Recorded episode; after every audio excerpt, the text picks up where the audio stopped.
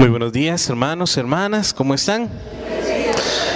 Qué bueno, un gusto poder estar nuevamente con ustedes y poder compartir la palabra del Señor. Quisiera que me acompañaran al libro de los Salmos, en el número 40. Este salmo es muy bonito, muy especial. Los salmos tienen una gracia que son oraciones que nacen del corazón humano, son reflejo de muchas de nuestras emociones, de muchas de las etapas que hemos vivido, de los momentos que hemos pasado. En este caso se le atribuye al rey David, que también si vemos la vida y la historia del rey David, pues él pasó momentos bonitos de victoria, de gozo, de alegría, pero también momentos difíciles, momentos de prueba. Ambas cosas son parte, realidad de nuestra vida.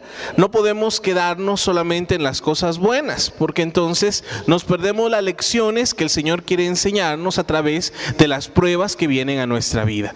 Cuando nosotros estábamos en la escuela, acuérdese, ¿verdad? De esas épocas, de esas etapas de nuestra niñez, infancia, juventud, y decían, la próxima semana hay examen.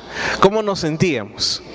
Nerviosos, ansiosos, ¿será que voy a poder? Poder? ¿Será que voy a pasar? Algunos se nos exigía más. Yo recuerdo que en mi casa no era opcional ganar las materias, ganaba o ganaba. O no había, después yo sabía que iban a haber consecuencias. Otros quizás no tenían esa presión y decían raspaditos algo, ¿verdad? Con 60, con 59 y uno que me ayuda el maestro, salgo adelante. No sé cómo le fue a usted en la escuela. En la vida también pasamos diferentes pruebas. Ojalá fueran tan fáciles y fueran por escrito, ¿verdad? De falso y verdadero. Hay diferentes etapas que nosotros pasamos. En medio de todo esto hay algo que el Señor nos quiere enseñar. Una de las lecciones que regularmente tenemos que aprender es aceptar la voluntad de Dios en medio de las pruebas.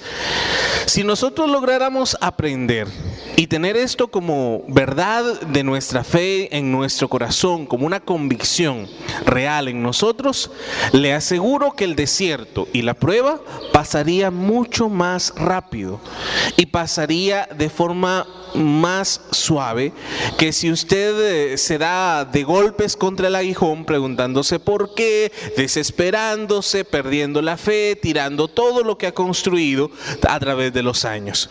Este salmo nos habla acerca de esto, aceptar la voluntad de Dios en medio de las pruebas, estar eh, con la convicción de que el Señor está con nosotros. A través de este salmo le vamos a pedir al Señor que venga a hablar a nuestro corazón y que ahora en medio de las pruebas que tenemos, sea Él el que nos dé la fuerza. Amén. ¿Quiénes tienen problemas aquí? Levanten la mano. Amén, aleluya, gloria a Dios, ¿verdad? Ahí sí levantan la mano. Todos tenemos pruebas, todos tenemos problemas. Si nos pusiéramos a contar cuál es nuestra pena y nuestro problema en este momento, hacemos un mar de lágrimas, inundamos el centro misionero. Estoy seguro que todos traemos diferentes pruebas, diferentes dificultades, pero quiero decirle algo. En medio de esa prueba y de esa dificultad, lo felicito porque usted está aquí buscando del Señor. Amén.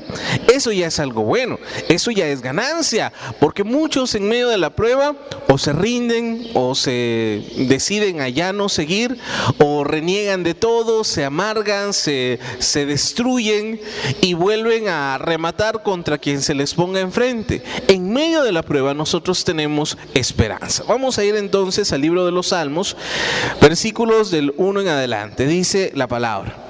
Puse mi esperanza en el Señor y Él se inclinó para escuchar mis gritos. Me salvó de la fosa mortal, me libró de hundirme en el pantano, afirmó mis pies sobre una roca, dio firmeza a mis pisadas. Hizo brotar de mis labios un nuevo canto, un canto de alabanza a nuestro Dios. Muchos al ver esto se sintieron conmovidos y pusieron su confianza en el Señor. Feliz el hombre que confía en el Señor y no busca a los insolentes ni a los que adoran a dioses falsos. Gloria al Padre, gloria al Hijo y gloria al Espíritu Santo, como en un principio, ahora y siempre, por los siglos de los siglos. Amén. Quedémonos en estos cinco primeros versículos. Dice el salmista, en este caso es el rey David, puse mi esperanza en el Señor. En este momento él se acuerda de momentos que él ya pasó, de etapas que él ya vivió en los que el Señor le ayudó. Si nosotros vemos en la historia del rey David, él desde muy joven, a los 15 años aproximadamente, el Señor llama a Samuel para que vaya a elegir a un nuevo rey, lo consagra, lo unge, le da el Espíritu Santo, pero no fue fácil y sencillo llegar a esa posición de rey.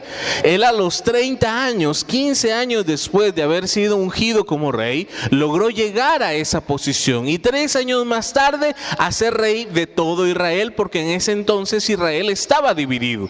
No fue fácil, no fue sencillo. Él tuvo que luchar, tuvo que pelear una guerra injusta contra enemigos que se le levantaron sin que él hubiera hecho nada para merecerlo. Y David en todos estos momentos, él tiene su confianza puesta en Dios.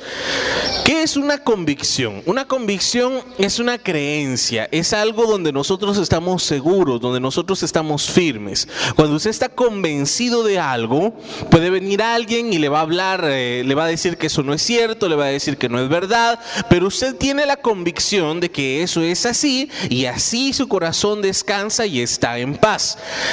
David tiene que pasar momentos difíciles. Dice, me salvó de la fosa mortal, me libró de hundirme en el pantano, me afirmó mis pies sobre una roca. Eso es la convicción, la certeza en el Señor. Cuando nosotros tenemos la firme convicción del amor de Dios, de la presencia de Dios, de lo que Él está haciendo en nosotros, que Él tiene el control a pesar de las pruebas y dificultades, cuando nosotros estamos seguros que el Señor es quien está a nuestro lado, no solamente de una forma teórica, no solamente porque sabemos la respuesta, porque nos la han dicho, sino porque nosotros lo creemos en verdad. Eso hace la diferencia. Y en los momentos difíciles, aún estando en medio de los momentos más duros, el Señor pone nuestros pies firmes sobre una roca. Nos da seguridad. Nosotros debemos aprender a descansar en nuestras convicciones. Tenemos que aprender a apoyarnos en nuestra fe, no en lo que vemos, no en lo que sentimos, no en lo que estamos pasando. En el momento la prueba es tan grande que pareciera superarnos. En el momento nos sentimos como en ese pantano que nos hundimos, que es más grande, que no podemos hacer nada. Pero ahí es donde el Señor interviene, donde la fe empieza a tomar efecto y nosotros podemos dar testimonio de Cristo en nuestro corazón. Ahí es donde se prueba la fe de una persona. En lo bueno, en lo bonito, cuando no hay pruebas, cuando no hay dificultades, ahí todos son creyentes. Ahí todos creen en Dios y ahí no hay ningún problema. En el momento de la prueba es donde nosotros podemos ver quién de verdad ya ha cultivado esa convicción en el Señor y quién lo tiene en verdad en el corazón. En este caso, David dice que en el versículo 4 hizo brotar de mis labios un nuevo canto, un canto de alabanza a nuestro Dios. Y muchos al ver esto se sintieron conmovidos y pusieron su confianza en el Señor. ¿Qué está haciendo David? Uno, está alabando a Dios en medio de la prueba. San Pablo llama esto un sacrificio de alabanza. Qué bonito alabar a Dios cuando todo está bien. Qué bonito alabar a Dios cuando vino el milagro. Ahí nos sentimos alegres, contentos, levantamos las manos, gritamos y llenos de gozo y de júbilo. Pero en medio de la prueba, Ahí es donde nosotros le ofrecemos al Señor un sacrificio de alabanza. Cuando no vemos la solución, cuando no sentimos paz, cuando no sentimos eh, que la solución viene pronto, cuando no vemos nada, una solución, una salida, pero en medio de la prueba somos capaces de levantar nuestro corazón en una alabanza. Y el mismo salmista dice, fue Dios quien puso esa alabanza en mi corazón. No es que a nosotros se nos ocurriera. Cuando cuando alguien se somete al Espíritu Santo, el Espíritu Santo lo puede tomar y lo puede llevar a hacer cosas que no se imaginó. ¿Quién da gracias en medio de un problema? ¿Quién da gracias en medio de una enfermedad, en medio de una lucha, en medio de una persecución? ¿Quién va a decir gracias Señor porque me están atacando? Humanamente hablando, esto para nosotros es ilógico, pero el Espíritu Santo dentro de nosotros quiere llevarnos a una revelación más grande, quiere llevarnos a ese encuentro con el Señor. En medio de la prueba, levantar nuestras manos y alabar a Dios tiene un mérito mucho más grande que estar eh, sin problemas, con una cuenta bancaria enorme, con una casa de cuatro niveles, que estar con todo resuelto y con todo solucionado. Ahí la alabanza sí es buena, pero no tiene tanto sentido como estar alabando a Dios en medio de la prueba. No es que le decimos el mal a nadie ni que la vida va a ser siempre sufrimiento. Van a haber momentos de prueba, van a haber momentos de gozo.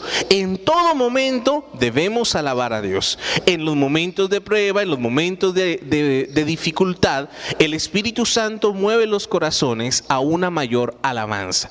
De San Ambrosio decían algo él eh, amaba tanto al Señor y era tanta su convicción en la voluntad de Dios que tanto en las pruebas, tanto en las eh, dificultades como en las alegrías, Él siempre era el mismo. llegaron a decir en el tiempo de San Ambrosio, decían, Ambrosio siempre es Ambrosio. Hay problemas, hay dificultades y Él está bien. Hay, hay alegrías, hay gozos y Él sigue bien. Es el mismo, no cambia, no varía. Piense usted cómo ha reaccionado en los momentos difíciles. Ahí muchas veces podemos ver cómo cambia nuestro carácter. Nos enojamos, nos, irritamos, nos ponemos histéricos, a veces eh, nos desesperamos y vamos y rematamos con el que se nos ponga enfrente. A veces no, no andamos buscando quién nos la hizo, sino quién nos la paga, ¿verdad? Nos hicieron daño, nos lastimaron y reaccionamos lastimando y dañando a otras personas. Alguien nos hirió, alguien nos traicionó y antes de que la persona, no, a otra persona nos lastime, nosotros queremos lastimarle. Es una reacción normal, natural, pero no por eso quiere decir que debemos consentirla. El Espíritu Santo dentro de nosotros puede ayudarnos para salir adelante aún en medio de los momentos difíciles. Amén. ¿Y qué va a pasar? Cuando las personas ven que el hermano, la hermana que va a la iglesia, que busca a Dios, que ora, que reza, que está buscando dar un mayor testimonio, está en medio de una prueba, pero está bien, está en medio de una dificultad, pero sigue trabajando, está en medio de una lucha, pero sigue alabando a Dios, ¿qué pasa?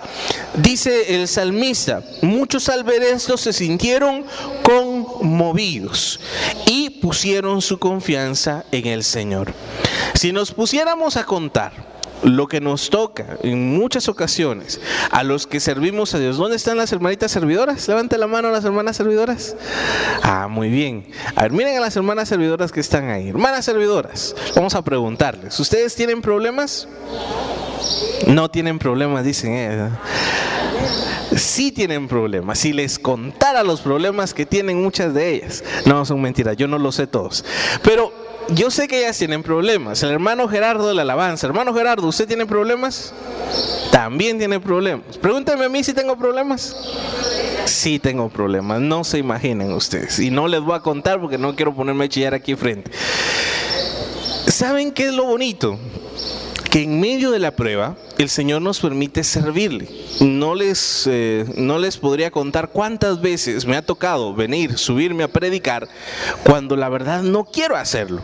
El hermano de la alabanza lo sabe, estar aquí enfrente, cantando, alabando a Dios, cuando uno trae una tristeza en el corazón, no es fácil. Venir a la iglesia cuando uno no tiene ganas de levantarse y quedarse acostado en la cama, cuando uno quisiera dejarlo todo, rendirse, tirar la toalla, pero estamos ahí en medio de los problemas, tiene un mérito muy grande. Y las personas que lo ven y lo saben, se conmueven. Un testimonio puede llegar a hacer eso, puede llegar a tocar un corazón. Todos traemos problemas. No vamos a hacer concurso quién tiene el problema más grande, porque no, no se vale. Pero en medio de cualquier problema que usted tenga, el Señor es quien está ahí con usted. De eso es lo que se trata este salmo. Dice, feliz el hombre que confía en el Señor y no busca a los insolentes ni a los que adoran a dioses falsos. Una salida rápida, una salida práctica en medio de las pruebas es eh, o renegar, dejarlo todo, dejar nuestras convicciones, nuestras creencias, nuestra fe y buscar algo más fácil, buscar algo que nos dé una salida pronta, esa fe que nos venden que es más eh, sencilla de aceptar. Pare de sufrir, ¿verdad? Eh, déjelo, deje cualquier problema que tenga, véngase con nosotros aquí, no va a tener nunca problemas. Tristemente, lastimosamente, eso no es así. Hay muchas doctrinas que nos quieren enseñar cosas fáciles, pero el Evangelio es bien claro. Quien quiera seguir al Señor, prepárese para la prueba. Quien quiera servir al Señor, quien quiera seguir a Jesús, Jesús nos dice, niéguese a sí mismo, cargue con su cruz y sígame. El Evangelio no es algo triunfalista, no es aquellos libros que nos venden ahora que son mucho de positivismo. Usted puede hacerlo, usted tiene la fuerza, crea en usted mismo. El Evangelio no es algo, un, un libro de autoayuda. El Evangelio es el camino a la salvación, a la vida eterna. Y Jesús es bien claro, Jesús nos dice, todos serán salados por fuego, todos tendrán que ser pasados por fuego, porque en el fuego vamos a ser purificados vamos a ser probados, vamos a ver de qué estamos hechos, vamos a ver cuál es la realidad del corazón. Muchos creemos que en medio de la prueba, que la prueba forja el carácter. Regularmente no, regularmente la prueba lo que hace es sacar el carácter que ya hay dentro de nosotros. Saca a relucir ya sea las virtudes, las bondades, como también nuestros defectos. En medio de la prueba es donde nosotros vemos quién somos en realidad. La clave de este pasaje el salmista nos la da y nos dice, feliz el hombre que confía en el Señor. No confíe en usted, no confíe en otra persona, no confíe en, alguien más, no confíe en que alguien lo va a ayudar o lo va a salvar, así como que el chapulín colorado, ¿verdad? Y ahora, ¿quién podrá ayudarme? Y andamos buscando quién pueda ayudarnos. Una persona tal vez muy bondadosamente pueda ofrecernos una mano, una ayuda, un consejo, pero nuestra ayuda, nuestra alegría, nuestro gozo está puesta en el Señor. Amén. En el versículo 6, sigamos la lectura, nos dice, Señor y Dios mío, muchas son las maravillas que tú has hecho y las consideraciones que nos tienes. Nada es comparable a ti. Quisiera anunciar, anunciarlas, hablar de ellas, pero son más de las que puedo contar. Tú no te complaces en los sacrificios, ni en las ofrendas de cereales, tampoco has pedido holocaustos ni ofrendas para quitar el pecado. En cambio me has abierto los oídos. Por eso he dicho, aquí estoy tal como el libro dice de mí, me agrada hacer tu voluntad, Dios mío, llevo tu enseñanza en el corazón. En este segundo pasaje, el salmista, en lugar de ponerse a ver el problema, la dificultad, eh, lo que está pasando en este momento, dice que muchas son las maravillas que el Señor ha hecho. Él se pone a ver las cosas que Dios ha hecho, las cosas buenas que Dios ha hecho. Y sigue diciendo, y las consideraciones que nos tienes. Dios no es solamente Dios, aquel Dios lejano, grande, inmenso que está ahí arriba en el cielo viéndonos, ese ojo inmenso que está vigilándonos. Jesús nos enseñó a llamarlo Padre. ¿Quiénes son padres aquí? Levanten la mano. Les pregunto, padres, madres también, quienes tienen ese don de, la, de tener hijos. Yo todavía no lo sé, pero yo cuando miro un niño a mí se me conmueve el corazón y no sé cómo será cuando vea a los míos. Acuérdense de sus hijos. ¿A usted les gusta consentir a sus hijos? no dice, pero, pero es bonito tenerlos bien. O sea, el corazón lo que uno quiere es amarlos, es darles lo mejor. Y a veces consentirlos no, no mal, mal consentirlos. A veces consentirlos, a veces es guiarlos, orientarlos, enseñarles, educarles. No ser alcahuetos, ¿verdad? Sino cuando un padre ve a su hijo, ¿qué es lo que desea para su hijo? Que esté bien, ama a su hijo. Y Jesús nos enseñó a que nuestra relación con Dios debía de ser de padre a hijo, que debemos buscarle como buscaríamos a nuestro Padre. Jesús llevó esto a un extremo de decirle no solamente Padre, sino decirle papi, papito, de decirle abá, de decirle como un niño pequeño le diría a su padre, de decirle con esa sencillez. Y Dios que es un padre nos consiente, nos consiente mucho tiene muchas consideraciones con nosotros. Tal vez no las vemos o no somos conscientes, muchas de ellas. No se imagina cuántas veces el Señor le ha librado cuántas veces el Señor le ha bendecido, cuántas veces el Señor le ha ayudado, sin que usted lo vea, sin que usted se dé cuenta, porque a veces nuestros ojos están cerrados, porque no nos damos cuenta de lo que Dios hace, porque estamos más, ah, más preocupados por las cosas malas, por los problemas, nos sumergimos en medio de ese dolor, de esa tristeza, y cuando viene la bendición de Dios, la pasamos por alto. Se nos olvida que, que, todo viene de Él, que la inteligencia que Dios le ha dado viene de Él, que la familia que Dios le ha dado viene de Dios, que todo es un regalo del Señor. Y Él ha tenido muchas consideraciones con nosotros. Él dice, el salmista, quisiera hablar de todas las maravillas que Dios ha hecho, pero son demasiadas. ¿De qué podríamos decir cuánto Dios ha hecho en medio de nosotros, de su pueblo? Hay tantas bendiciones, tantas maravillas, tantos regalos regalos que Dios ha hecho. Hay tanto que no podríamos parar de hablar de todas las gracias, de todas las bendiciones. Uno de los medios donde podemos ver la obra de Dios y donde podemos eh, conocerlo mejor es a través de la creación. La creación tiene algo especial porque es imagen, reflejo del Creador. Tanta perfección, tanta belleza únicamente puede ser obra de alguien igual de, de o incluso más grande de perfecto, de hermoso y de bello. San Juan de la Cruz dice que en la creación dejó la huella el creador. Y cuando nosotros vemos toda la creación, todo lo que hay a nuestro alrededor, hermanos, no podemos más que maravillarnos, que alegrarnos en el Señor. Yo sé que ahora el clima está un poquito variado, ¿verdad? Incluso eh, hemos estado en un periodo un poquito de sequía y muchos han sufrido en el interior. Pero eso no es que Dios haya querido que haya sequía. Mucho de eso es consecuencia de nuestros errores, de la humanidad, del cambio climático, de, todo lo que se está viviendo. Pero el plan de Dios no era ese. El plan de Dios es perfecto, es bueno, es de bondad. El mismo Pablo dice que la creación sufre dolores de parto hasta que venga el momento de la nueva creación, de cuando Dios venga nuevamente y el reino de los cielos se instituya completamente. Nosotros estamos en este proceso. En medio de todo, Dios es perfecto.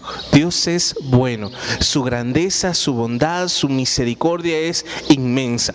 Cuando nos quedamos viendo lo malo, lo que nos está pasando, cuando nos quedamos viendo el problema, la dificultad, nos sumergimos en una depresión increíble. Pero cuando levantamos nuestra mirada y vemos la grandeza del Señor, todo lo que Él ha hecho y todo lo que es capaz de hacer, nuestro corazón se llena de esperanza. Amén.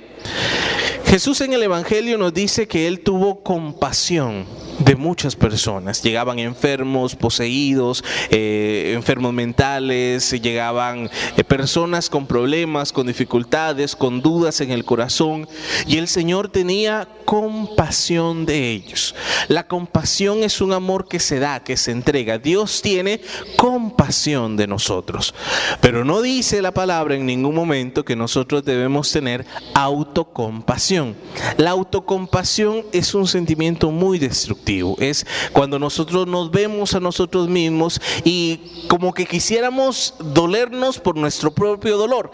Es como querer ponernos tristes porque estamos tristes y eso nos lleva a cada vez más bajar y, y caer y nuestras fuerzas se agotan y nos sentimos que estamos en un problema tan grande que no podemos salir. En medio de la prueba, el Señor tiene un plan de amor para nosotros. En el versículo 7 nos habla de sacrificio de ofrendas, de holocaustos. Y dice que el Señor no ha pedido esto para perdonar, para quitar el pecado. En cambio, el Señor ha abierto los oídos. En este caso, en el Antiguo Testamento y en el Nuevo Testamento, es muy importante el, tema de los sacrificios, de las ofrendas, de nosotros poder llegar delante del Señor y ofrecerle algo. Es bueno, es necesario. A veces pensamos que tenemos algo que pagar o algo que dar para que Dios nos perdone y no es así. En Cristo Jesús, en el Nuevo Testamento, a través de su sacrificio, de su entrega, todo sacrificio es entregado por medio de Él. Él es el sacrificio. Él es el cordero que fue entregado. Él, él es el cordero que fue eh, sacrificado para el perdón de los pecados. Todo sacrificio, toda ofrenda que yo doy, la uno al sacrificio de Jesús y en el sacrificio de Jesús cobra un sentido, tiene un valor, tiene un significado. En este pasaje el salmista está hablando y dice, no te complaces en sacrificios ni en las ofrendas, ni tampoco has pedido holocaustos. En cambio, has abierto los oídos. ¿Por qué dice esto? A veces el Señor, en su infinita bondad, en lugar de que nosotros le demos, Él nos da. Él no se deja ganar en generosidad. Y Él sabe lo que necesitamos. En este pasaje el salmista dice que el Señor le abrió los oídos. Los oídos son un sentido muy importante en la palabra de Dios es eh, una, un símbolo de la disposición no solamente humana o, física de escuchar, sino de abrir el corazón, de atender la palabra de Dios y de hacer que la palabra de Dios se haga vida en nosotros. Cuando el salmista dice, me abriste los oídos, está hablándonos de abrir nuestros oídos, pero a la palabra de Dios, abrir nuestros oídos a las verdades de Dios. Muchos podemos saber la palabra de Dios, muchos podemos oír la palabra de Dios, pero cuando Dios toca el corazón, y es eh, algo maravilloso, se convierte en un rema, se convierte en una revelación, en una, como en un sello que el Señor pone en el corazón.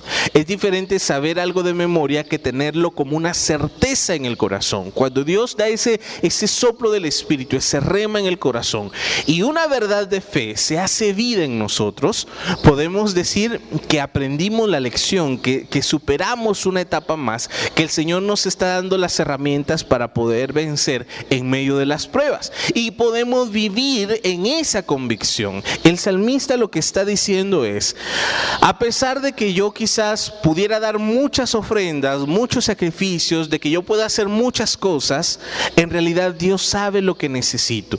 Dios sabe lo que en realidad necesito en mi corazón y eso es abrir mi corazón a la palabra de Dios. Por eso he dicho, aquí estoy tal como el libro dice de mí, me agrada hacer tu voluntad. Dios mío, llevo tu enseñanza en el corazón. En todo llamamiento lleva a una respuesta. Dios nos llama, Dios nos habla, pero para que nosotros le respondamos. Es una relación, es un diálogo. En los libros de los profetas, usted puede leerlo en Jeremías, Isaías, Ezequiel, eh, cada uno de ellos fue llamado fue llamado de forma especial, única, diferente. Pero hubo un momento que ellos vieron cosas maravillosas, incluso grandiosas, visiones extraordinarias, pero llega un momento en que el profeta tiene que decir, aquí estoy. Haz en mí, obra en mí, Estoy dispuesto. ¿Qué quieres que haga, Señor? Obra en mí. Cuando nosotros damos esa respuesta a Dios, cuando nosotros le decimos a Dios que de verdad le amamos y que estamos dispuestos, es que la palabra ya está entrando en el corazón. Si la palabra solamente viene y pasa como en, el, en la parábola de la semilla, la, semilla viene, cae, pero el terreno está duro, o vienen pájaros y se la comen, o hay espinos y no crece, entonces no hay una respuesta, no hay un fruto, no hay algo que el ser humano pueda dar, que pueda hacer. El salmista, aún en medio de la prueba, le dice al Señor, aquí estoy, dispuesto a hacer tu voluntad, y no solamente dispuesto, me agrada hacer tu voluntad. Cuando nosotros decimos que nos agrada hacer la voluntad de Dios es que estamos ya dispuestos a dejarnos guiar, a dejarnos tomar por el Señor y que hemos reconocido y aceptado que Dios tiene el control. Versículo 10 en adelante. En presencia de tu pueblo numeroso he dado a conocer lo que es justo. Tú bien sabes, Señor, que no he guardado silencio. No me he quedado callado acerca de tu justicia. He hablado de tu fidelidad y salvación. Jamás he ocultado tu amor y tu verdad ante tu pueblo numeroso. ¿Cuántos ya están hablando de la justicia de Dios, del amor de Dios, de la bondad de Dios? ¿Cuántos ya están dando ese testimonio en sus casas, en sus hogares, con las personas que se encuentran en la calle, amigos, vecinos, familiares? ¿Cuántos ya lo están diciendo? Miren, es importante decirlo. Es bueno el, testimonio, y claro, en la vida, en el ejemplo se va a dar, pero a veces se nos olvida esta otra parte, hablar, decir, proclamar, este afirmar cuando nosotros no solamente lo creo o lo tengo guardado, sino que lo digo, eso cobra un sentido nuevo. Cuando no solamente lo sé, lo, recibo, lo, lo guardo, lo atesoro, sino que lo comparto, esto tiene una bendición muy grande. El salmista, en este caso David, en medio de las etapas que él vivió, por ejemplo, cuando él fue perseguido por el rey Saúl, dice que se le unieron muchos que estaban en Israel, pero se le unieron los inconformes, los que tenían deuda, los problemáticos, todos los que tenían algún problema o eran gente difícil, se fueron con David, con él y con, con ellos y sus familias. Y se convirtieron en el ejército personal de David. Y él en medio de esas personas que eran inconformes, que muchos tenían deudas, que tenían problemas, diríamos no eran los idóneos, no eran los mejores o los que tenían más dinero, los más educados, eran los peores. Pero él se los llevó y en esa etapa, en ese tiempo que él estuvo con ellos, logró hacer que ellos fueran personas mejores. Logró hacer que estas personas los siguieran, le fueron obedientes. Miren, eh, en un pueblo rebelde, en un pueblo, escojan a los peores y a esas personas convertirlas en buenas personas es un reto increíble. Y David lo logró hacer. Si vemos en la vida del rey David, él se llevó a esta gente, la gente lo siguió y él los llevó a grandes victorias, les enseñó el camino del Señor. Muchos de los héroes que narra el libro de Reyes, el libro de Samuel, vienen de esta gente que él se llevó, que tal vez no eran los mejores, pero que él logró transformarlos. ¿Cómo se hace esto?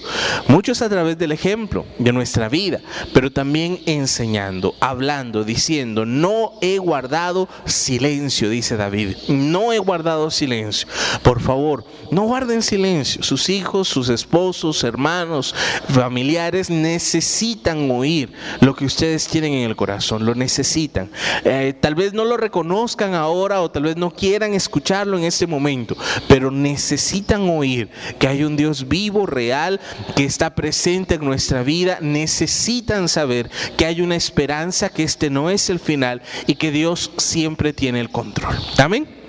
¿Quiénes están dispuestos a hablar del Señor? Amén. Conste, le voy a preguntar la próxima que venga, a ver si de verdad ya están hablando de Dios, a ver si de verdad ya lo están diciendo. No sé qué pasa, si a usted le ha pasado también, no sé. A veces cuando vamos a misa, vamos, eh, estamos en la misa, pero nada más salimos de la puerta de la iglesia, como que se borrara el cassette. Sí, es como que las lecturas de la misa eh, se nos olvidaran. Y, de qué hablaron? Saber. Es eh, bien difícil porque el enemigo, como en la parábola del, del, Evangelio de la semilla, es como esos cuervos que vienen y se roban la semilla. Si estamos distraídos, si no seguimos meditando en la palabra, la semilla se va, la semilla se, la roba el enemigo y nunca va a dar un fruto.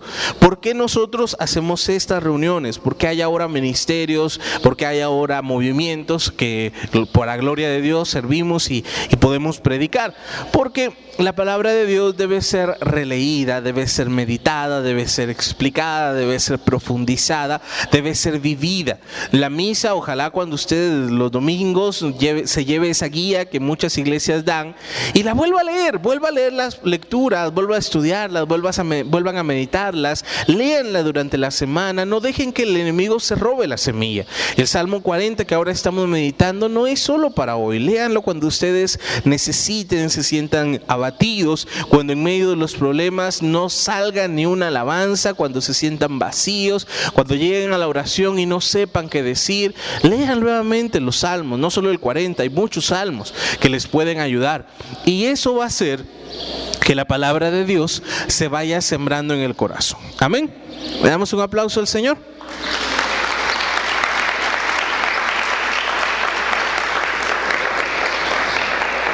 Sigamos la lectura, vamos ya cerquita. Dice en el versículo 12, y tú Señor no me niegues tu ternura que siempre me protejan tu amor y tu fidelidad, pues me han pasado tantas desgracias que ni siquiera las puedo contar. Me han atrapado mis propias maldades, hasta he perdido la vista. Son más que los pelos de mi cabeza y hasta el ánimo he perdido. Señor, por favor, ven a librarme. Señor, ven pronto en mi ayuda. Que sean puestos en completo ridículo los que tratan de acabar con mi vida. Que huyan en forma vergonzosa los que quieren hacerme daño. Que huyan avergonzados los que se burlan de mí. Pero que todos los que te buscan se llenen de alegría. Que cuantos desean tu salvación digan siempre, el Señor es grande. En esta parte del versículo 12 en adelante, se transforma en una oración. Se vale pedir, se vale orar, se vale clamar, se vale levantar las manos en oración, sí, sí se puede. En el centro misionero, nosotros, nuestras cuatro bases, nuestras cuatro columnas son la oración, contemplación, la intercesión, la unidad y la misión. Las cuatro cosas son importantes. Cuando hablamos de una de ellas que es la intercesión, y las hermanas servidoras lo han escuchado, algunos que han venido en el centro misionero también, nosotros siempre hablamos de la intercesión como algo muy importante. El intercesor se olvida de su necesidad para interceder por otros. Es un nivel un poquito más grande y si alguien lo quiere hacer y practicar, eh, hemos estado organizando y las hermanitas creo que van a dar el aviso nuevamente, quienes quieran apuntarse para estar un momento delante de Jesús Eucaristía de entre la semana, de lunes a viernes creo, no sé, ahí les van a dar bien los datos, por la mañana van a venir y estar delante de Jesús Eucaristía. Quien quiera hacerlo y experimentar un nuevo nivel, ojalá lo pueda hacer, porque es maravilloso olvidarse un momento de uno mismo y orar por alguien más. Pero en ningún momento el Evangelio dice que no debemos pedir por nosotros. Aún el salmista David está pidiendo por él. Sí, está pasando un problema, está pasando una dificultad. Y le dice, Señor, no me niegues tu ternura, que siempre me protejan tu amor y tu fidelidad. Está clamando para Él y es bueno que nosotros pidamos también por nosotros. Le invito a que haga ambas cosas, ore por otros y al final ore un momento por usted. No, no, no, no es tampoco de que sea mal orar por petición, es bueno también pedirle porque así nuestra fe va creciendo. Ore por otros, interceda por otros, pero también ore por usted. Ahí va a encontrar una gracia bastante grande. Dice, me han pasado tantas desgracias que ni siquiera las puedo contar. En un momento estaba feliz y contento venciendo al gigante Goliat y al siguiente rato estaba siendo atacado por Saúl que tenía celos de él. En un momento él llegó a vivir en el palacio y de gozar del favor del pueblo y después tiene que salir huyendo al desierto con un montón de inconformes, con un montón de gente de mala fama y se tiene que ir al desierto a vivir en las montañas, aún estando ya como rey, no crean que todo fue fácil y bonito. Tuvo que pasar momentos difíciles. En un momento u otro todo puede cambiar. Pero en medio de todo eso, el Señor le pone en su corazón seguir clamando, seguir pidiendo. Él no se aparta de Dios, sino que Él busca a Dios. Hay una frase que me gustó mucho en el versículo 13. Me han atrapado mis propias maldades. ¿Cómo dice? Me han atrapado mis propias maldades. Regularmente cuando nos pasa algo malo, nos hacemos los inocentes. Creemos que esto que me pasa es totalmente injusto, no lo merezco, eso no me tenía que pasar a mí, yo soy una mansa ovejita que, que le pasó eso, pero en realidad a mí, yo no tengo la culpa, ¿verdad? Yo no, yo no lo provoqué, yo no lo busqué. Una ley espiritual que a veces se nos olvida, que es la ley de la siembra y la cosecha. Cuando nosotros sembramos mala semilla, vamos a cosechar mala semilla. Ojalá nos toque cosechar aquí, porque si sembramos mala semilla y nos toca cosechar más allá, ahí sí va a ser más complicado y no va a haber una solución práctica. Aquí, en medio de nosotros, vamos a experimentar muchas de esas consecuencias. No le digo que lo que le pasó a usted se lo merecía. No, por favor, no quiero tampoco que, nos vayamos al otro extremo como personas que han sufrido quizás un robo o un abuso o algo malo, gente inocente que uno dice, claro que no se lo merecía. Muchas veces eso es semilla que otros han sembrado, es maldad que otros han querido sembrar y que un día van a cosechar. David es humilde y reconoce, mis propias maldades me han alcanzado. ¿Quiénes ya no pecan aquí? Levanten la mano. Ya no pecan. ¿Ah? Avísennos, bajamos a la Virgencita, lo subimos a usted, le prendemos su velita y lo dejamos ahí en el altar. Todos hemos pecado. Por lo tanto, todos sembramos mala semilla. Por lo tanto, un día vamos a cosechar esa mala semilla. ¿Qué tenemos que hacer? Tratar de cambiar la semilla, sembrar buena semilla, luchar por cambiar esa, esa ley y traerla para beneficio, no para maldición. Cuando vemos esta ley de la siembra y la cosecha, David la sabe, la conoce y dice, mis maldades me han alcanzado. Uno puede correr y tratar de esconderse, pero un día nos van magalkansar Un día nos van a alcanzar. Dios es tan bueno, tan maravilloso, tan misericordioso, que nos da oportunidades una tras otra, nos perdona con solo ir y confesarnos, con solo arrepentirnos de corazón. Dios nos perdona, claro que sí, pero hay una consecuencia. Y esa consecuencia un día nos va a alcanzar. Cuando esté en medio de la prueba, no diga, yo soy inocente, yo no me merezco nada de esto. Quizás para nosotros sea difícil pero quien es verdaderamente humilde sabe que somos pecadores y que el pecado está en nosotros, que el pecado atrae muerte. No le digo que usted se eche toda la culpa y diga eso me lo merecía por porque quizás hice algo muy malo y Dios me está castigando. No nos vayamos al extremo. Pero sí tenemos que saber que muchas de las cosas que pasan son consecuencia de nuestros pecados. Si alguien no se cuida, si alguien no cuida su salud, no hace ejercicio y come mal, ¿qué va a pasar? se va a enfermar y no va a decir no yo no me lo merezco yo no yo, yo, yo soy inocente yo no merecía nada de esto hay una ley que se va a cumplir. Si usted no cuida su economía, si usted gasta más de lo que puede ganar, si no sabe administrar, si se mete a deudas, ¿qué va a pasar? Un día eh, las consecuencias lo van a alcanzar y no va a decir, no, yo soy inocente, yo no, yo no hice nada todo tiene una consecuencia. David, aún siendo un gran hombre de Dios, aún siendo un hombre lleno del Espíritu Santo, es capaz de decir mis maldades me han alcanzado.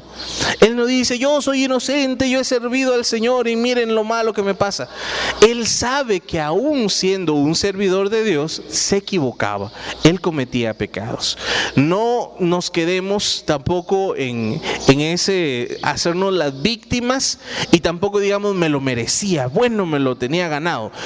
Creo que ambos extremos son malos. Lo que tenemos que hacer es confiar en el Señor. Si Él lo permitió, por algo será y algo nos quiere enseñar. Amén. Sigamos. En el versículo 14 en adelante empieza a hablar de los enemigos. 14, 15 dice, sean puestos en completo ridículo los que tratan de acabar mi vida, huyan en forma vergonzosa quienes quieren hacerme daño, huyan avergonzados los que se burlan de mí. Aquí el salmista está hablando de enemigos. Hay enemigos, todos tenemos enemigos. Nuestra lucha, dice San Pablo, no es contra carne y sangre, es contra fuerzas espirituales. Quienes se han encontrado con algún enemigo, saben que a veces son personas cercanas a nosotros, se convierten en enemigos, tal vez nuestra propia pareja, nuestros propios amigos, se convierten en enemigos, nuestra propia familia, o alguien a que no le caemos bien y que se convierte en enemigo. Quiero decirle, aunque esa persona se declare enemigo nuestro, nosotros no podemos ser enemigos de ellos. El cristiano no puede tener enemigos esa persona quizás tenga esos sentimientos hacia nosotros, pero nosotros no vamos a hacer lo mismo, no vamos a tratarlos como enemigos. Y en el fondo, lo que pasa es que esa persona hay que tratar de justificarla, porque si no uno se llena de amargura. Hay que ver que esa persona lo que está pasando es que se está dejando manipular por el enemigo, que hay un enemigo que, que, tiene fuerza y poder sobre este mundo y sobre los que son de este mundo. Y aquellos que son de este mundo se dejan manipular por él. El mundo, la carne, Satanás, que el Señor lo reprenda. Los utilizan como títeres y vienen y los ponen muchas veces en contra nuestra. Gente que quiere hacernos daño, gente que planea hacer el mal y que solamente vive para eso. ¿Qué pasa con esta gente? No es que esa persona en realidad eh, sea mala, sino que esa persona se está dejando utilizar por el enemigo. Nuestra lucha no es contra la persona, no hay que odiarle, no hay que eh, atacarle, sino que debemos en el plano espiritual tratar la forma de liberarle de esas cadenas que le están atando, de ese enemigo que le está manipulando para hacer el daño. En este caso, David sabe que Dios puede hacer de algo malo, puede sacar algo bueno. Dios puede hacer que de una prueba, de una dificultad, aún de un enemigo que quiere hacernos daño, le puede salir todo al contrario. Y lo que iba a ser maldición para nosotros se convierte en bendición. Lo que iba a ser algo malo, algo terrible, algo doloroso, se convierte en algo que da gloria a Dios, que es un testimonio del amor, de la bondad de Dios. Y nosotros podemos aprender algo nuevo, crecer y seguir caminando. Dios puede hacerlo. Y el salmista ese era su clamor, que huyan avergonzados los que se burlan de mí, pero que todos los que te buscan se llenen de alegría, que cuantos desean tu salvación digan siempre, el Señor es grande. ¿Cómo tenemos que decir? El Señor es grande. Los que buscan al Señor se llenen de alegría.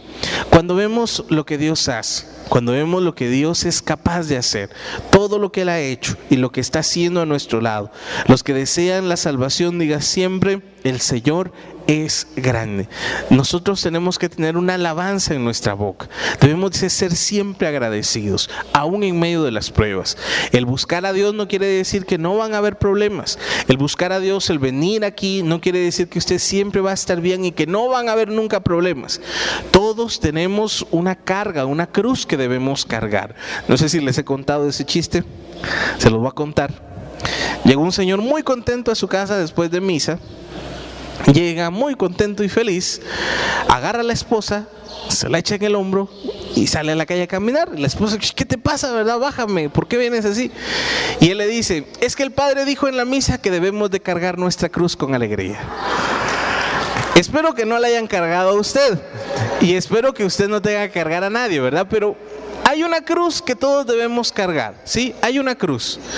Una cruz que a veces es un sufrimiento, a veces es una enfermedad, a veces es una debilidad de carácter, que por más que luchamos no la sacamos, a veces es alguien que nos hace, que nos quiere hacer daño. Debemos identificar cuál es la cruz, porque la cruz es importante. La cruz debemos de aprender a cargarla, a llevarla sobre nuestros hombros, porque esa cruz nos va a ayudar a alcanzar la vida eterna.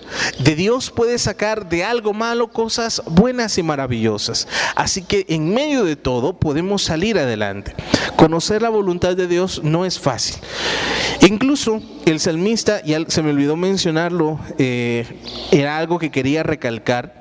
El salmista dice, cuando está en medio de los problemas, en el versículo 13, hasta he perdido la vista. ¿Sí? El salmista se sentía ciego, él ya no miraba. Hay algo que pasa en medio de los problemas, es que perdemos la visión, perdemos el sentido, hacia dónde vamos, hacia dónde nos dirigimos. Es interesante que el salmista es el mismo el que escribe el Salmo 23. Y en el Salmo 23 hay un pasaje donde el salmista dice, aunque pase por valles oscuros, no tendré miedo. ¿Por qué? Porque tu vara y tu callado me inspiran confianza.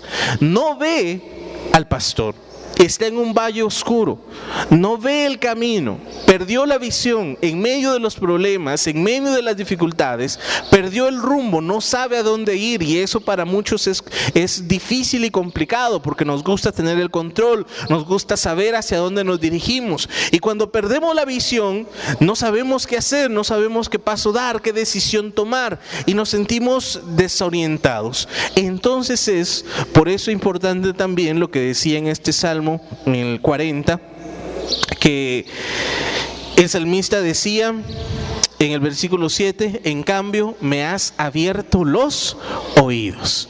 Estamos ciegos, humanamente somos ciegos, humanamente debemos reconocer, por más que querramos tomar las mejores decisiones o saber a dónde nos dirigimos, nosotros no somos capaces de ver el futuro y todo lo que pasa a nuestro alrededor. El único que ve todo como en un plano, sabe presente, pasado y futuro, es Dios. Y lo que Él hace es abrirnos los oídos. Hace que nosotros escuchemos su voz, escuchemos su palabra, para que podamos dar mejores pasos, para que podamos caminar. Como el Salmo 23, la vara, el bastón, el callado del pastor iba haciendo ruido cada vez que se ponía en el piso, cada vez que, golpeaba el suelo. Y la ovejita sabía, ahí va el pastor, ahí tengo que ir, yo confío en el Señor. Eso es lo que el salmista está viviendo en este pasaje. Les invito nuevamente, búsquenlo, sigan orando, el Señor les puede hacer, les puede decir mucho más de lo que aquí hemos hablado. Y para terminar, versículo 18. Y a mí, que estoy pobre y afligido, no me olvides, Señor. Tú eres quien me ayuda y me liberta. No te, no te tardes, Dios mío. De todo este salmo, lo que más me impresionó fue este último versículo.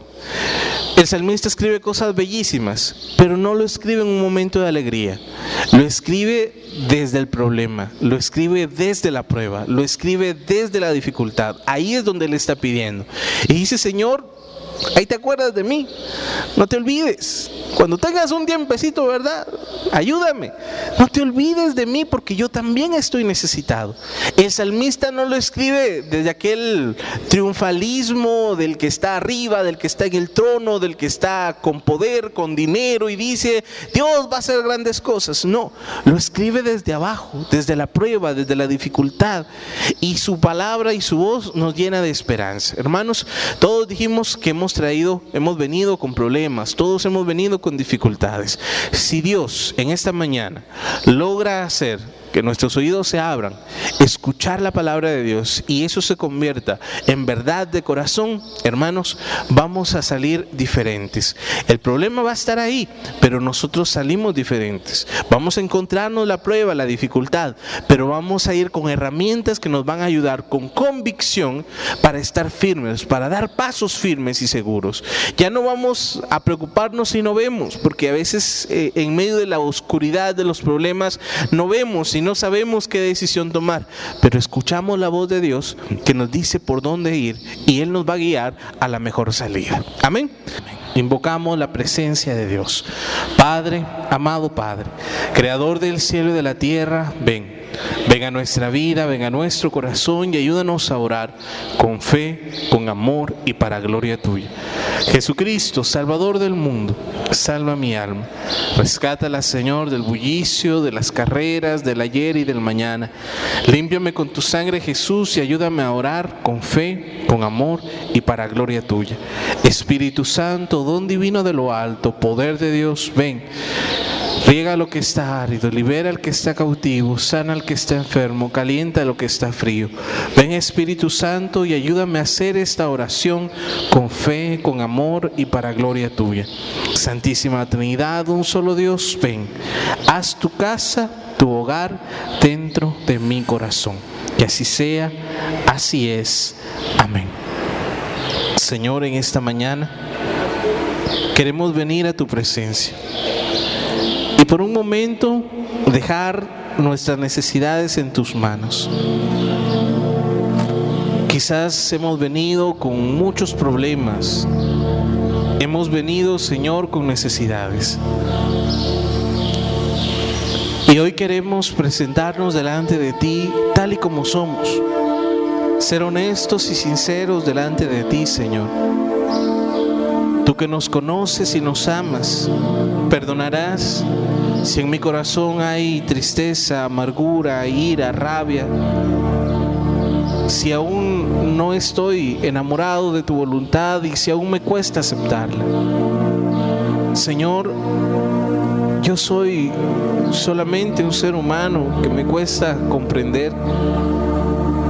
Mi corazón reniega, mi espíritu reniega ante la maldad, ante la violencia, ante el dolor. Le huyo al dolor y no me gusta sufrir. Hemos venido, Señor, de etapas difíciles y duras, donde la misma enfermedad ha tocado nuestro cuerpo y nos ha causado malestar, donde el dolor es parte ya diaria de nuestra vida. Humanamente, Señor, nos resistimos y pensamos que no lo merecemos. Humanamente, Señor, no comprendemos por qué pasan muchas cosas. Hoy delante de ti, Señor, quiero entregarme y rendirme tal como soy. Quiero entregarme, Señor, por completo. Rendir mi mente que busca respuestas. Rendir mi corazón, mis emociones, sentimientos que se descontrolan. Rendirte, Señor, mi cuerpo templo que también sufre y reniega. Rendirte, Señor, mi familia, rendirte mi economía, rendirte todo, Señor. Hoy vengo a entregarme por completo a ti. Y que seas tú, Señor, quien reine en mi corazón.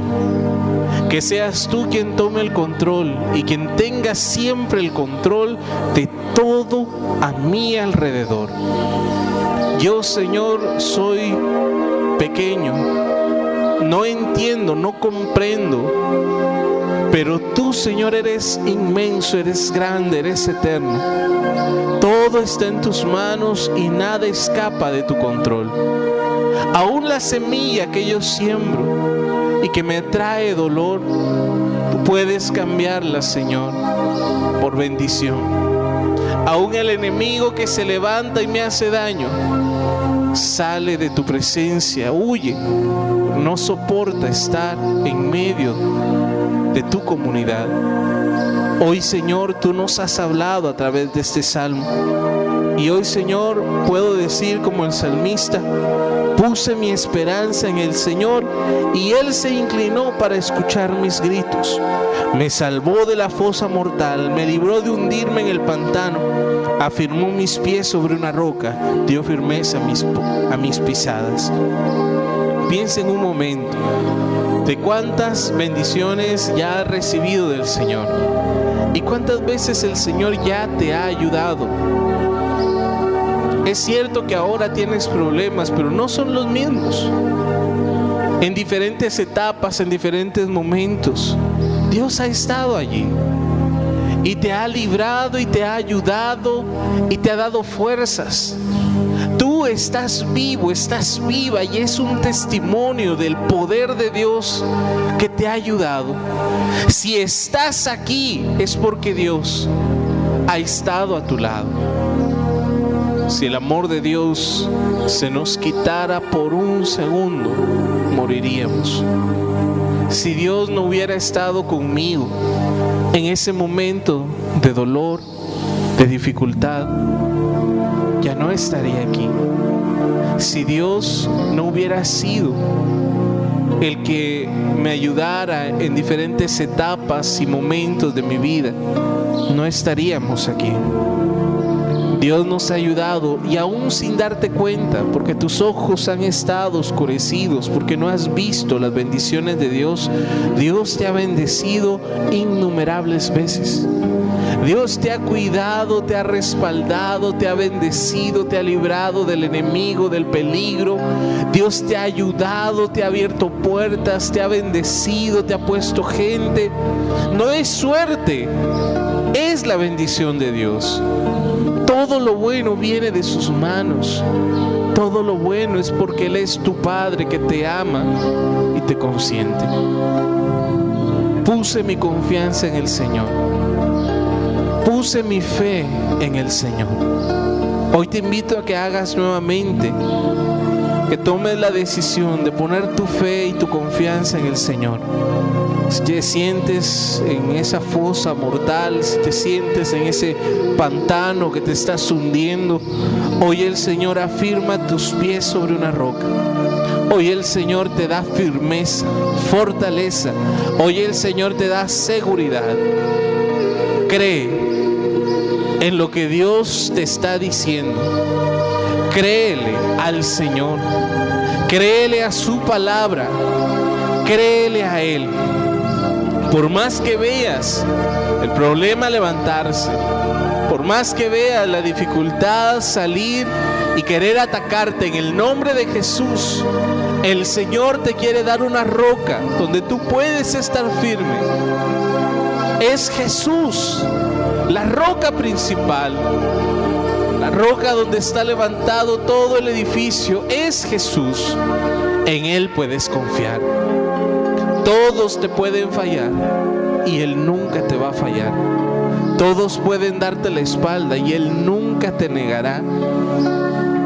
Hay alguien que te ama y dio hasta la última gota de su sangre por amor a ti.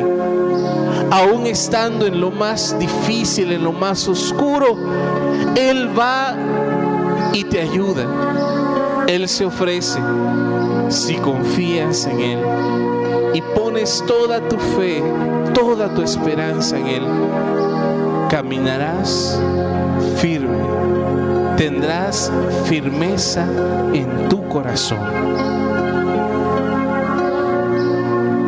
Vamos a pasar a un momento de liberación. Quédate así de pie por un momento. Y en el nombre de Jesús, identifica cuáles son esos enemigos que quieren hacerte daño. En el versículo 14 en adelante nos dice el salmista, Señor, por favor, ven a librarme. Señor, ven pronto en mi ayuda. Que sean puestos en completo ridículo los que tratan de acabar con mi vida. Que huyan en forma vergonzosa los que quieren hacerme daño. Que huyan avergonzados los que se burlan de mí. Hoy, Señor, en el nombre de Jesús, queremos así puestos de pie, con la autoridad que el Padre y el Hijo nos dan, tomar, Señor, la palabra que hoy hemos meditado. Y como el salmista hoy te clamamos, libéranos de nuestros enemigos. Piensa en esa persona que te hace, que te quiere hacer daño, que te quiere lastimar. Lo más triste que puede ser tu propio esposo, esposa, hijos, amigos, familiares. Ya no guarde rencor y resentimiento contra ellos porque ellos se han dejado manipular por el enemigo. Hay un enemigo que tiene poder sobre este mundo y sobre los que son de este mundo. Hay un enemigo que se mueve en el aire y que está a nuestro alrededor esperando como león rugiente buscando a quien devorar. Y hoy en el nombre de Jesús clamamos, Señor, como el salmista nos unimos a su voz, que sean puestos en ridículo nuestros enemigos. Esos enemigos que buscan destruirnos y hacernos daño, en el nombre de Jesús, sean puestos en ridículo. En el nombre de Jesús, todo plan del enemigo se cae y se desmorona. En el nombre de Jesús, todo plan del enemigo se cancela. En el nombre y por la sangre de Cristo Jesús. Todo ataque del enemigo en las áreas débiles de nuestra vida, hoy para en el nombre de Jesús. Levantamos un muro con la sangre del cordero y el enemigo no puede seguir atacándonos. Es más, ese ataque del enemigo se transforma en testimonio del poder de Dios. Ese ataque del enemigo, cada vez que el enemigo venga y quiera atacarme, cada vez que el enemigo venga y quiera lastimarme, levantaré mis manos y proclamaré, el Señor está conmigo y alabaré al Señor y el enemigo será puesto en ridículo y aquel que quería apartarme del Señor es el medio por el cual yo me acerco más y busco más a Dios.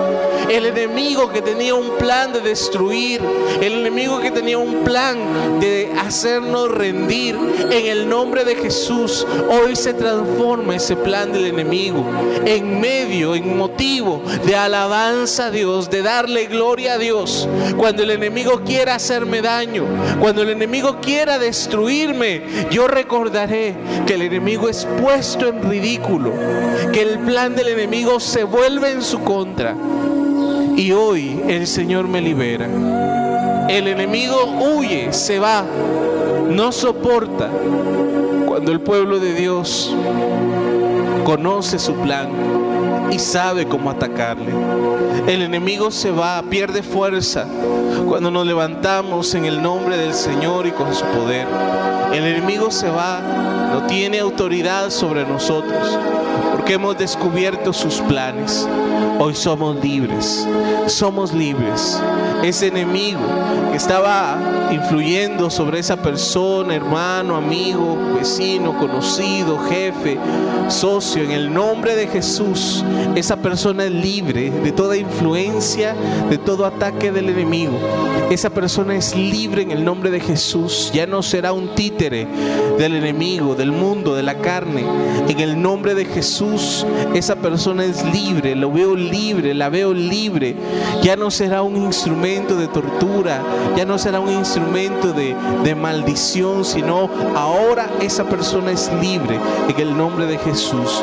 Aquel que planeaba hacerme daño, aquel que pensaba en destruirme, en el nombre de Jesús es libre. Conversión, liberación, en el nombre de Jesús. Clamamos, Señor, clamamos, Señor, tu ayuda. Tú nos liberas, tú nos transformas, en el nombre de Jesús. Gracias, Señor. Gracias, Señor. Gracias, Señor con mucha paz, sin perder este momento de oración, te voy a invitar a que tomes asiento. Siéntate ahí en tu silla, en tu lugar. Seguimos meditando en este salmo. El Señor sigue hablando a nuestro corazón y nosotros somos testigos. Su palabra es vida. Y en medio de nosotros, Él tiene un plan de amor. Tú no te complaces, dice el salmista, en los sacrificios ni en las ofrendas de cereales. Tampoco has pedido holocaustos ni ofrendas para quitar el pecado. En cambio me has abierto los oídos.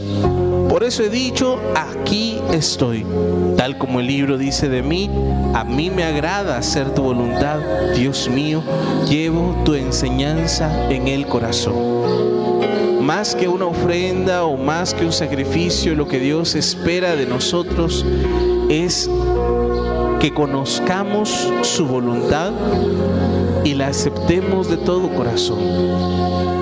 Si algo está esperando el Señor de nosotros, es que aprendamos a conocerle, que sepamos en verdad quién es Él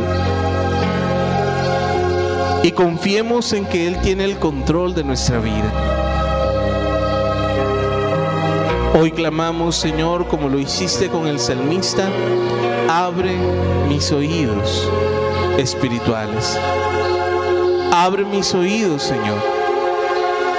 Quizás he escuchado muchas veces la palabra de Dios, pero viene el enemigo y se roba la semilla. En medio del mundo no puedo cumplirla. Esa semilla crece en medio de espinas, de rocas y no da fruto. Hoy Señor vengo delante de ti y te pido, abre mis oídos abre mis oídos. En medio del problema en el que estoy, he perdido la vista. No miro, Señor, una salida, no miro una solución. En medio del problema en el que estoy, no veo, Señor, dónde, cómo poder salir. Pero ahora en el nombre de Jesús te pido, Señor, abre mis oídos. Abre mis oídos para poder escuchar tu voz, tu palabra, tus promesas. Abre mis oídos, Señor, y tu palabra se convierta en verdad de vida, en sabiduría de corazón, en convicción plena. Que yo pueda descansar en tus promesas, Señor, y tus promesas estén en mi corazón. Cuando venga la prueba, cuando venga la dificultad, no temeré, no temeré, porque Él está conmigo. Señor es mi pastor, nada me falta. Todo lo puedo en Cristo que me fortalece.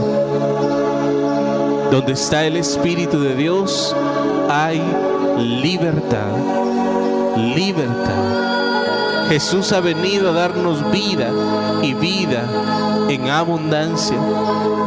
Vengan a mí, dice Jesús, los que estén cansados y agobiados, y yo los haré descansar. Hermano, la palabra tiene tantas promesas, tantas promesas para ti. Pero tienes que asimilarlas como verdad de vida. Y el Espíritu dentro de ti las pondrá como un sello, como un faro de luz en medio de la oscuridad. Aférrate a la palabra. Aférrate a las promesas. Si has recibido una palabra, si has recibido una promesa, vuélvela a recordar. No ha cambiado para ti. Dios tiene misericordia de ti y te espera. Te espera. Si tan solo le buscas, si tan solo le dedicas un tiempo más en lectura de la palabra, en meditar la palabra, si le dedicas un tiempo más para estar con Él, para amarle, para servirle, ahí encontrarás la gracia que tu corazón necesita. Búscale, búscale de todo corazón. ¿En qué inviertes tu tiempo? ¿En dónde estás invirtiendo tu tiempo? Donde está tu tesoro, ahí está tu corazón. Ya no te quedes viendo tu problema, tu dificultad, porque Dios quiere hacer algo en ti. Hoy clamamos, Espíritu Santo, abre mis oídos espirituales. Abre mis oídos, Señor, para poder escuchar tu voz. Quiero escucharte, Señor, en medio del ruido de este mundo, en medio de las voces internas de miedo, de duda, de orgullo, Quiero escuchar tu voz, Señor, y se levante sobre toda otra voz y me muestre tu voluntad. Que tu voz resuene y tu palabra resuene en mi interior. Que la verdad de tu palabra, Señor, se revele a mi corazón. Solo en ti puedo encontrar el camino. Solo cuando mis oídos están atentos a escucharte, tú me guías aún por el valle más oscuro. Tú vas delante de mí y me muestras el camino.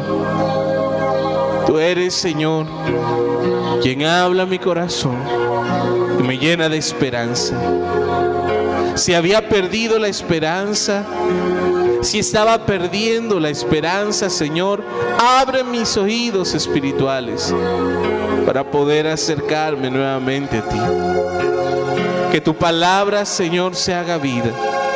Que tu palabra, Señor, venga a mi corazón. Hermano, hermana, toma la palabra y guárdala, atesórala en tu corazón. Esa es la espada que Dios te da para vencer al enemigo. Esa es el arma que tú puedes usar para salir victorioso en medio de la prueba. Pero tienes que leerla, tienes que meditarla, tienes que saborearla. El Señor la pondrá en tu corazón. Muchos hemos venido en medio de la prueba y no salimos de ella porque no hemos aprendido todavía la lección que Dios tiene para nosotros. Todavía no hemos aprendido lo que Dios quiere y espera para poder salir a una nueva etapa. Hoy Señor me presento delante de ti. ¿Qué quieres enseñarme? ¿Qué quieres decirme? ¿Qué quieres que haga? ¿Qué quieres que sepa? Señor, háblame, háblame al corazón. Háblame de tu voluntad, Señor. ¿Cuál es tu voluntad? ¿Cuál es tu deseo, tu propósito para mi vida? ¿Qué es lo que tú quieres, Señor, para mí? Ven, Señor Jesús. Señor Jesús. Ven, Señor Jesús. Aquí estamos. Aquí estamos, Señor. Transfórmanos. Tómanos en el nombre de Jesús. Y ahora, Señor, queremos ofrecerte un sacrificio de alabanza.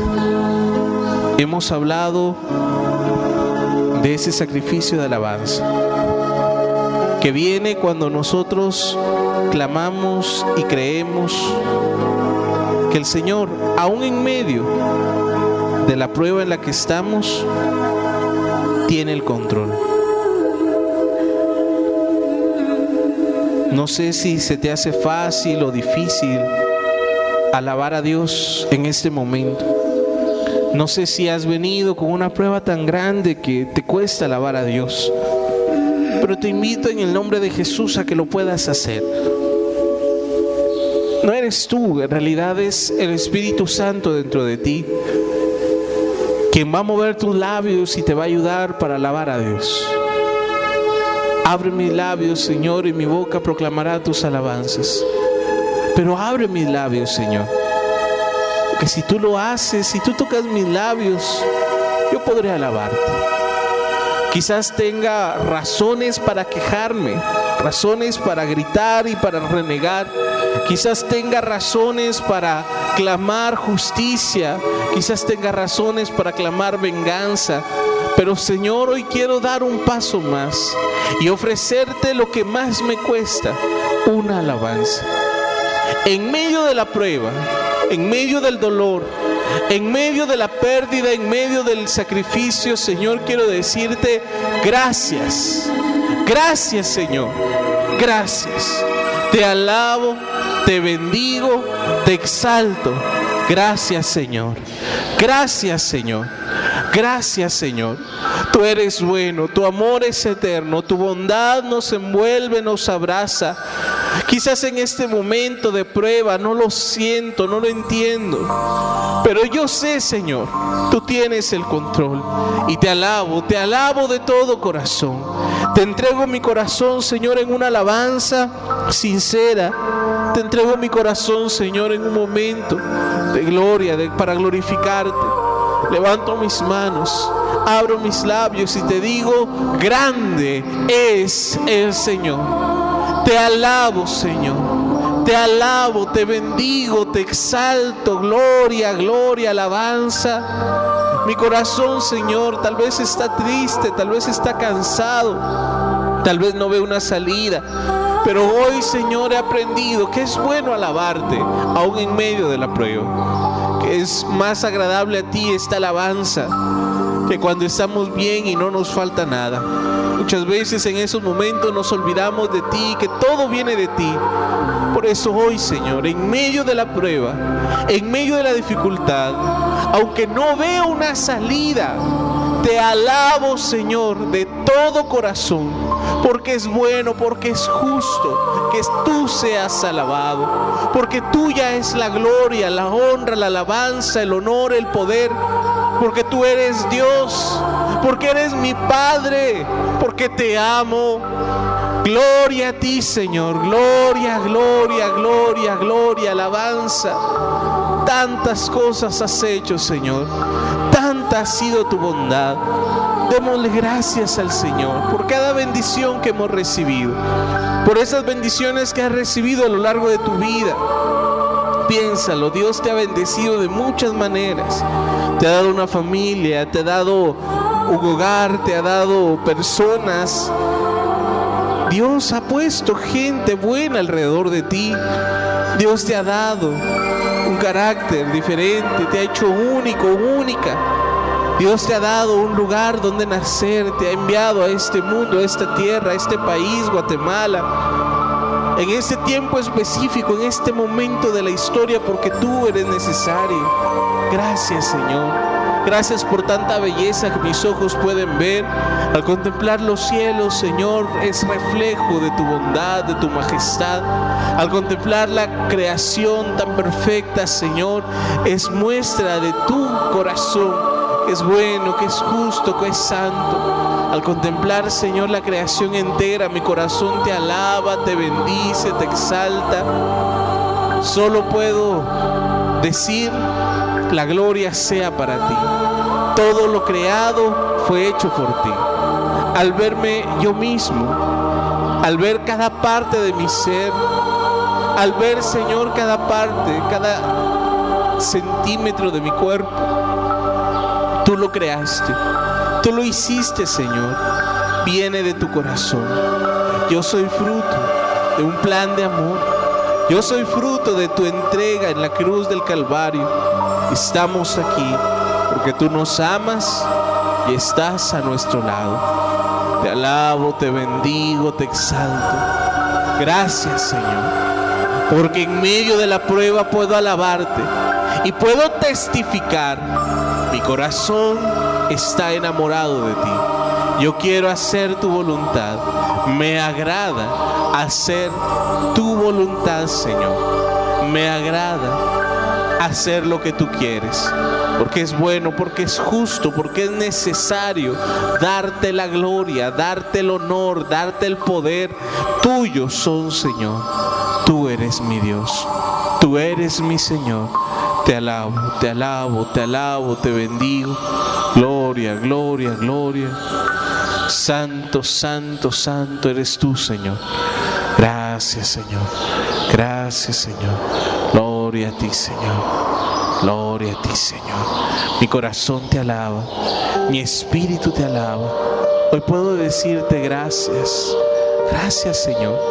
Porque eres bueno, porque tu amor es eterno. Mi corazón no comprende muchas cosas, pero puedo estar seguro, tú tienes el control.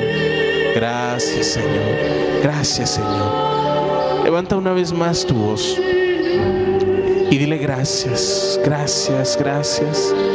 Si más te cuesta, dilo más fuerte, gracias, gracias, gracias, gracias Señor porque eres bueno, porque tu amor es eterno. No comprendo, Señor, no entiendo, pero te alabo, te alabo, te bendigo, te exalto. No entiendo por qué ese problema, no entiendo por qué esa dificultad, no entiendo por qué esa enfermedad, pero sé, Señor, que tú eres bueno y que es bueno alabarte, darte gracias. Te alabo, te alabo, te alabo, te bendigo, te exalto. Recibe este sacrificio de alabanza, Señor, de nuestro corazón. Recibe, Señor, nuestra alabanza que brota de, la, esa entraña más profunda de nuestro ser. Recibe, Señor, nuestro amor que es para ti, Señor. Te alabo, te alabo, te alabo. Te bendigo, te exalto. Gracias, Señor. Siempre te alabaré, siempre te glorificaré. Que tú eres Dios porque eres mi Padre y te mereces toda la gloria, toda la alabanza, todo el honor. Gracias, Señor. Gloria, gloria, gloria a ti, Señor. Bendito seas. Santo eres tú, Señor. Santo, santo, santo. Eres tú, Señor. Gracias. Gracias, Señor. Gracias, Señor.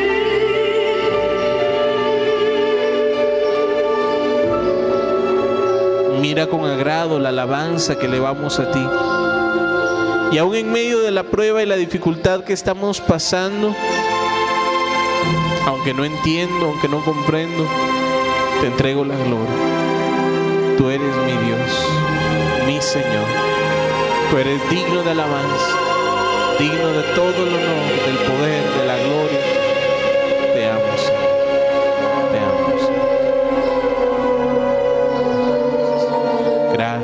Gracias.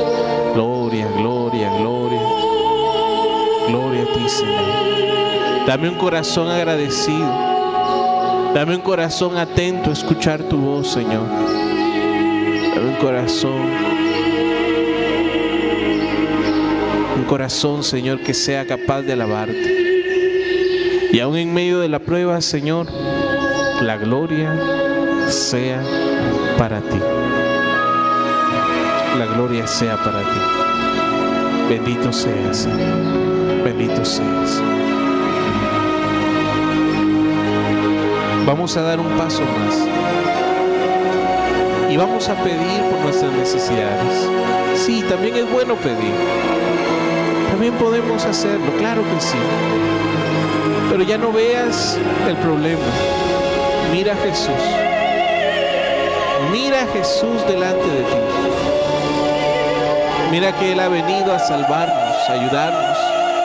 Y aquí está Cristo Jesús a tu lado. Dios, Dios está aquí. Su amor, su amor. Su ternura, su ternura. Su misericordia, su misericordia aquí. ¿Qué necesidad traes? ¿Qué problema traes? Hoy le pedimos al Señor, hoy clamamos con todo nuestro ser al Señor. Clamamos, Señor, ayúdanos en medio del problema que estamos pasando, en medio de la enfermedad, en medio de la rebeldía de un hijo, en medio de la insolencia, el dolor que causa.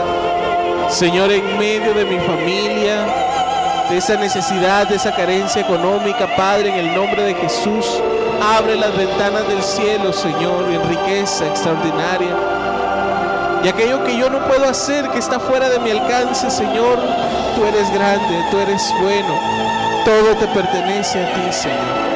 Aquello que mi familia, mis hijos necesitan, aquello que como hogar estamos pasando, estamos viviendo, Señor, ten misericordia. Aquel hogar que está pasando por problemas, por dificultades con los hijos, con el matrimonio, Señor, ten misericordia. Tú puedes cambiar, transformar un corazón. Tú puedes, Señor, hacer algo nuevo, grande en medio de nosotros. Gracias, Señor. Con fe pedimos y con fe creemos que ya lo estamos recibiendo. Con fe, Señor, creemos, como lo decía el salmista, y a mí que estoy pobre y afligido, no te olvides de mí, Señor. Tú eres quien me ayuda y me liberta. No te tardes, no te tardes, Dios mío. Pronto veremos el cumplimiento de sus promesas.